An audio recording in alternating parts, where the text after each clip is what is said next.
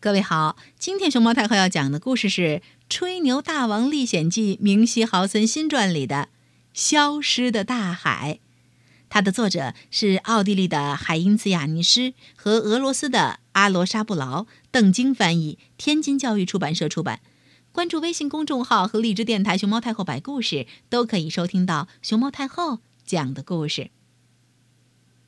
我在航海旅行中见过很多事情，美好的。恐怖的，还有猛烈的风暴和海浪。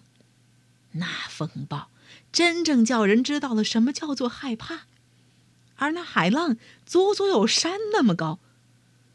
但是最不可思议的事情是，有一天我们船身下的大海竟然消失了。我们从一座岛屿航行到另一座岛屿，没有碰到什么困难。这时，我注意到那些托起我们的海水，随着时间的流逝越来越少。我们周围出现了一头鲸鱼和其他的一些海洋生物，它们一个挨着一个，全部躺在裸露出来的干燥土地上。这个时候才真正叫做水落石出吧。很快，我就注意到地面上有一个特别大的洞，看来所有的海水都是从那儿消失的。离洞不远的沙地里躺着一个大大的石块，石块中间有一个把手，肯定是有人把水塞从海里挪开了，才会导致大海差点就流干了。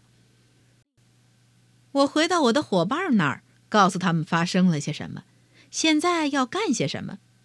我们一起费了九牛二虎之力，终于把海里头那个沉沉的水塞挪回了原位。现在。海水不会再从大海里消失了。为了等到下雨，我们足足等了三天。终于，第一滴雨水落了下来。雨整整下了七天七夜，一刻也没有停。我亲眼看见海面是怎样一步一步慢慢抬升的，所有的鱼又消失在了那片深蓝当中。我们拯救了大海，也拯救了他的居民。就这样，我们又心满意足的继续远行了。